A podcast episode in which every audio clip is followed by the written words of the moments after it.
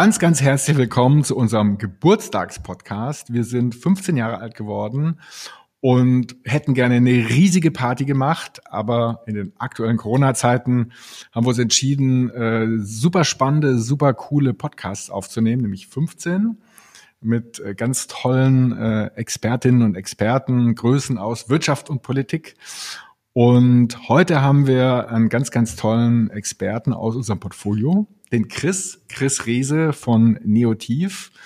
Und was Neotiv gleich macht, wird uns als erstes der Chris erklären. Chris, herzlich willkommen. Ja, danke, Alex. Erstmal äh, herzlichen Glückwunsch zum 15. Geburtstag. Äh, wir werden tatsächlich in den nächsten drei Wochen drei Jahre alt als Neotif. Also wir haben noch ein paar Jahre vor uns, euch einzuholen.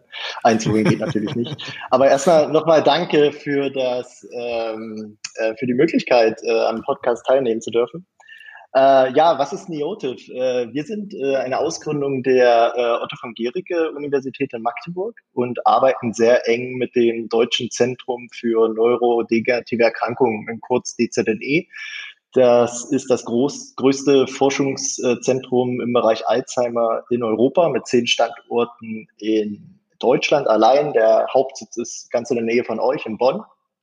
Und wir haben uns seit 2010 äh, mit dem Entstehungsprozess und der Ausbreitung von Alzheimer im Gehirn beschäftigt, haben vor allem äh, bildgebende Verfahren dazu eingesetzt und haben Gedächtnistests entwickelt zur Früherkennung von Gedächtnisproblemen.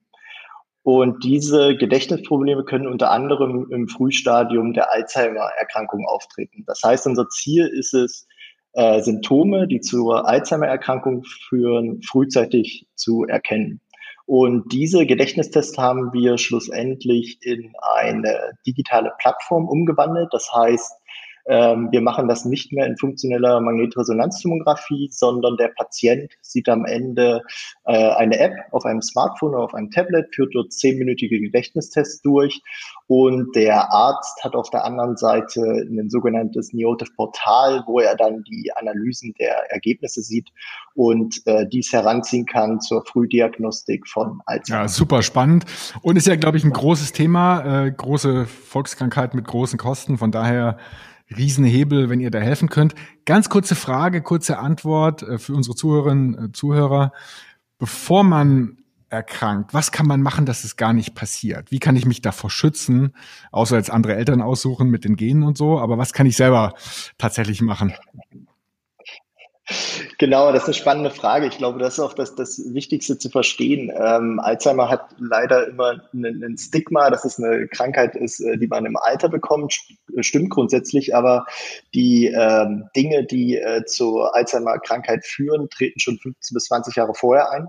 Und man könnte in diesem Zeitraum Risikomodifikation betreiben. Das heißt, präventiv äh, mehr Sport treiben, äh, die Ernährung umstellen, zum Beispiel mediterrane Diät, äh, bessere Schlafmuster als auch Stressmuster äh, identifizieren für einen selber. Und so könnte man proaktiv Risikomodifikation betreiben, um eine Alzheimer-Krankheit äh, zu vermeiden. Ja, sehr spannend. Also wenig Stress, viel schlafen, gut essen und Sport machen. Ja, versuchen wir alle zu machen.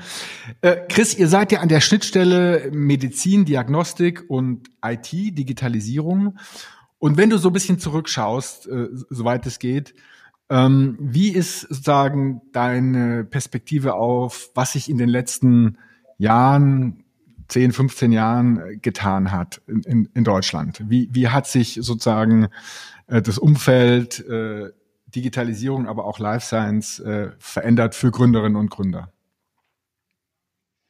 Genau, also da ist äh, mit Sicherheit äh, viel passiert. Äh, da erzähle ich nichts Neues. Was das Spannendste für mich ist, dass viele Disziplinen aneinander gerückt sind.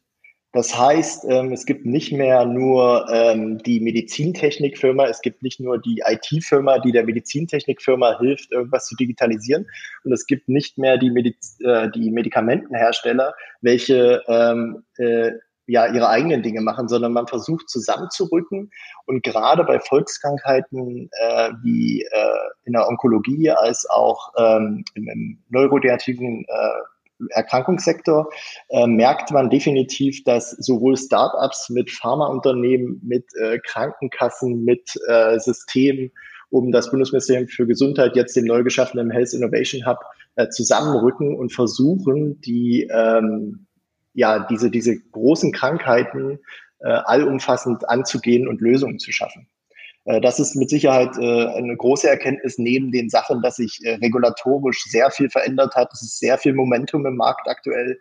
Ähm, es ist eine große Chance für digitale Lösungen. Ich finde auch, das ist eine große Chance für Deutschland, weil ähm, wir natürlich auch im Vergleich international jetzt die Chance haben, dieses typische Made in Germany jetzt auch mal auf zum Beispiel Digital Health Lösungen anzuwenden und wirklich qualitativ hochwertige und nachhaltige Lösungen in den Markt zu bringen. Genau, das ist ein sehr interessanter Punkt, dieses Zusammen kommen von verschiedenen Disziplinen. Kritiker sagen ja, bei dem Thema Digitalisierung haben wir verloren. Da gibt's Facebook, da gibt's Google, da gibt's Amazon und äh, in Deutschland gibt's gar nichts. Ihr, ihr seid ja ein Beispiel, wo ihr dann doch sehr, sehr erfolgreich Digitalisierung einsetzt. Haben wir da eine Chance? Oder äh, seid ihr äh, sozusagen sehr kurzlebig und am Ende haben wir auch da verloren? Weil die, die dominanten Digitalplayer aus USA und vielleicht China dann doch uns wieder die Butter vom Brot nehmen. Ha haben wir eine Chance? Das bringt mich äh, zurück zu dem Punkt ähm, äh, Qualität. Also ich äh, gehe stark davon aus, dass sich die Qualität und evidenzbasierte Digital Health durchsetzen wird. Äh, da sind wir in, in Deutschland historisch gesehen ähm, auf einem guten Weg und äh, ich denke auch, dass wir uns daher nachhaltig verankern werden. Äh, was aber auch wichtig ist, ist nur Daten aufzuzeichnen, bringt aus unserer Sicht nicht so viel. Es kommt auf die Qualität der Daten an. Und äh, das heißt, äh, das sind nicht nur ähm, quer mit einer Gießkanne äh, Daten äh, verteilen und dann wiederum aufzeichnen, sondern man muss genau wissen, wenn man äh, sich im Gesundheitssektor befindet, äh, welche Daten relevant sind zu einer Diagnostik oder zu einer Therapie. Also das sind zweimal die Stichwörter Qualität die uns, glaube ich, auch im Wettbewerb mit großen Playern ähm, ja, nachhaltig äh, im, im, Sektor verankern. Ja, also die Mischung von äh, Digitalkompetenz und Fachkompetenz ist das, was sozusagen euch ausmacht. Ihr arbeitet ja auch sehr viel mit äh, etablierten Unternehmen, mit der Großindustrie zusammen. Das ist ja auch Teil des HTGF-Konzepts. Äh, kannst du da vielleicht nochmal einen Doppelklick drauf machen, wie Neotiv mit etablierten Unternehmen zusammenarbeitet und wie ihr da profitiert oder also für euch profitiert und wie ihr auch der, der Industrie nutzt? Genau, also wir haben da verschiedenste äh, Kollaborationen, ob das äh, große Klinikketten sind, die natürlich ähm, unsere Zielgruppe behandeln, zum Beispiel in Geriatrien. Äh, wir haben äh, Medikamentenhersteller, die äh, Lösungen brauchen, um mehrere Probanden zu identifizieren, die für Studien relevant sind. Und äh, natürlich zähle ich auch zur Industrie ähm, Gesundheits- und Krankenkassen, äh, die schlussendlich dann ähm, die Erstattungsfähigkeit von Lösungen, wie wir es sind, ähm, ja, in, in die Wege leiten. Äh, entsprechend haben wir da ab der ersten Minute sehr früh äh, Pilotprojekte angeschoben, unsere Learnings gehabt, also es war viel Try and Error dabei. Ähm, aber das hilft halt auch, wenn man sehr früh mit Produkten rausgeht, antestet aber auch nicht mit zu, zu hohen Erwartungen reingeht und dann ähm, die Erkenntnisse rauszieht, um das Produkt dann schlussendlich marktreif zu machen. Jetzt haben wir ja in äh, USA und in und China, vor allen Dingen Asien, äh, sehr, sehr große äh, Unternehmen entstehen sehen in sehr kurzer Zeit. Also Facebook als sehr prominentes Beispiel ist ein Jahr älter als wir und 800 äh, Milliarden Dollar äh, bewertet und ein riesiger Player, äh, riesige Dominanz. Haben wir Chancen in, in diesem Digital-, Diagnostik-, Medizinbereich auch mal endlich sozusagen wieder das nächste ganz, ganz große Unternehmen hervorzubringen? Könntet ihr das nächste Facebook werden? Und was bräuchtet ihr dafür? Was müsste sich ändern, dass ihr nicht für 20, 50 Millionen verkauft würdet, sondern am Ende ein paar Milliarden wert seid? Ähm, ich bin der Meinung, dass es Verständnis für die Industrie braucht, auch seitens der Investoren. Das hat uns auch ähm, bisher sehr weit nach vorne gebracht, weil gerade im Digital Health bewegt man sich zwischen teilweise Biotech, Healthcare und äh, teilweise auch Software. Also auf der einen Seite will man extrem schnell Traction haben, auf der anderen Seite will man die Qualität und äh, braucht wahrscheinlich auch die Zeit für Medizinprodukte Zulassung im Biotech-Sektor.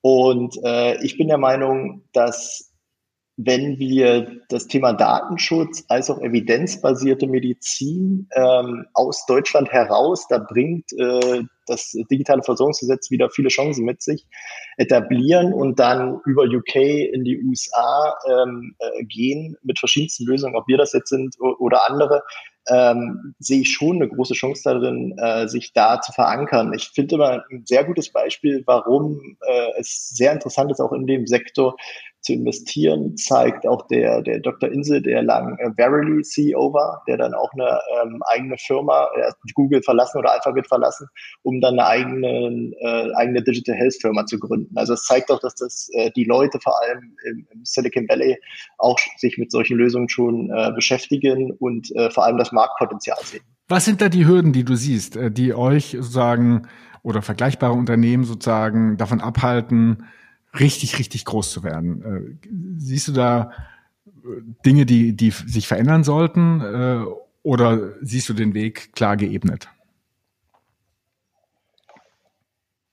Ich bin der Meinung, dass ähm, die Regulatorien äh, uns soweit in, in, die Karten spielen. Man muss jetzt wirklich sehen, äh, wie das von ähm, der Ärzteschaft aufgenommen wird weil das sind ja im Endeffekt, wenn man, äh, ich, ich schreibe das immer, wenn eine Krankenkasse dazwischen geschalten ist im B2B2C, ähm, das sind äh, Skalierungsschrauben. Auf der anderen Seite ähm, ist es natürlich äh, Folgeinvestmentrunden. Also es ist, äh, was, was ich zumindest äh, aus meiner Erfahrung sagen kann, die Risikobereitschaft, und das ist mit Sicherheit eine Floskel, aber äh, wir haben sie selber oft genug gesehen und gehört, ähm, in, in Deutschland in Digital Health in größeren Runden zu investieren. Und man muss sich ja nur die letzten großen Runden anschauen. Äh, es waren kaum deutsche VCs bei. Und äh, das ist halt die Gefahr oder auch Chance, die ich sehe. Es kann dann gut passieren, dass dann Firmen abwandern und in, die USA dann gehen und entsprechend dort das Fundraising betreiben oder über Asien entsprechend. Mhm. Also dieses Skalierungs-, also Wachstumskapital auch in risikobehaftete Investments ähm, ist sicherlich äh, ja eine Schwäche, die ich gerade noch im deutschen System sehe. Absolut, das hören wir von äh, ganz, ganz vielen Portfoliounternehmen aus unterschiedlichsten Branchen. Ist, glaube ich, auch ein Thema, was die Politik erkannt hat. Das Thema Wachstumskapital unter der Überschrift Zukunftsfonds gibt es ja äh, Initiativen, Aktivitäten, das Problem tatsächlich auch von Seiten der Politik zu adressieren und dann aber auch eben privates äh, Kapital nach, nach Deutschland zu mobilisieren.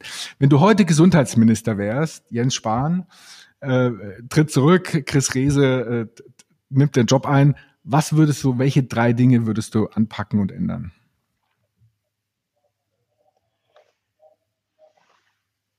Ich würde vor allem im Sektor Prävention äh, bei Volkskrankheiten ähm, Initiativen starten, um einfach auch die Bevölkerung nicht erst äh, erkranken zu lassen. Äh, ich würde auf jeden Fall die angestoßenen Initiativen hinsichtlich Digitalisierung im Gesundheitswesen ähm, weiter äh, schieben und vor allem auch äh, die Ärzteschaft als auch die ähm, äh, Gesundheits- und Krankenkassen mit ins Boot holen, weil ich glaube, das geht nur in einem Miteinander. Und in der dritten Instanz äh, würde ich versuchen, das, was wir eingangs äh, andiskutiert haben, das Thema verschiedene Player müssen zusammenkommen, eine Plattform schaffen, wie wir ähm, Digital Health mit Biotech, mit äh, Krankenkassen mit Pharmaunternehmen enger zusammenbringen und versuchen, wirklich nachhaltige Lösungen zu schaffen. Na, super, Masam. Ich habe gerade am Wochenende zufällig gelernt, in der Schweiz gibt's den digitalen Impfpass und der erinnert einen automatisch dran, wenn man eine Impfung äh, verpasst hat und sorgt natürlich dafür, dass man es nicht vergisst, was wahrscheinlich bei ganz vielen der Fall ist, die, die gar nicht sagen absichtlich eine Impfung verpassen, sondern einfach vergessen. Und äh, in Deutschland äh, habe ich dieses Thema digitale Impfpass noch nicht, noch nicht gehört und das ist sicher ein tolles Beispiel von Digitalisierung und, und Prävention. Zum Abschluss, Chris, Gründerin und, und vor allen Dingen Gründerinnen, aber auch Gründer natürlich, ähm, sind ja sehr, sehr viele äh, auch unterwegs. Du hast den Schritt sehr, sehr erfolgreich äh, geschafft, die ersten Schritte. Äh, ihr seid bald drei Jahre alt, seid äh, finanziert, äh, habt tolle Partnerschaften. Was wäre dein konkreter Rat an Gründerinnen und Gründer, die sich jetzt aufmachen, die eine Idee haben, die überlegen zu gründen? Was äh, sagen aus deiner frischen Erfahrung, was würdest du denen raten, äh, wenn jemand sagt, hey, ich habe habe eine Idee, weiß nicht, ob es gut ist, traue mich nicht, habe vielleicht auch noch ein Jobangebot von der Industrie. Was wäre deine Empfehlung? Ähm, in einem Satz zusammengefasst, äh, einfach mal machen.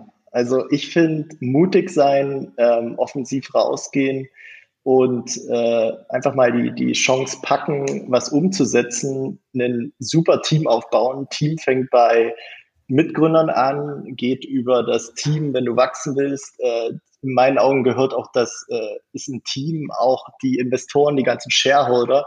Wenn, wenn du da intelligente Köpfe äh, zusammenbekommst, ähm, ist das die halbe Miete. Und äh, dann einfach mal machen. Also das macht Spaß. Ähm, es ist jeden Tag eine Freude aufzustehen äh, und dann einfach mit den richtigen Leuten ähm, ein bisschen äh, stattfinden zu lassen, als auch dann äh, die Zukunft äh, zu planen. Ähm, ja, das ist mein Rat. Einfach mal machen. Absolut. Ganz toller Abschluss des Podcasts. Äh, wir wünschen euch einen ganz tollen dritten Geburtstag in zwei, drei Wochen und sind ganz stolz, euch äh, im Portfolio zu haben. Und wir haben ganz viel mitgenommen, Schnittstellen wir, äh, zwischen Kompetenz, Fachkompetenz und Digitalisierung. Da haben wir eine Chance gegen äh, die dominanten Player aus USA und Asien. Einfach mal machen und gut ernähren, Sport machen, nicht zu viel Stress und ausreichend schlafen, dann bleiben wir ganz, ganz lange fit. Vielen Dank, Chris. Herzlichen Dank, Alex.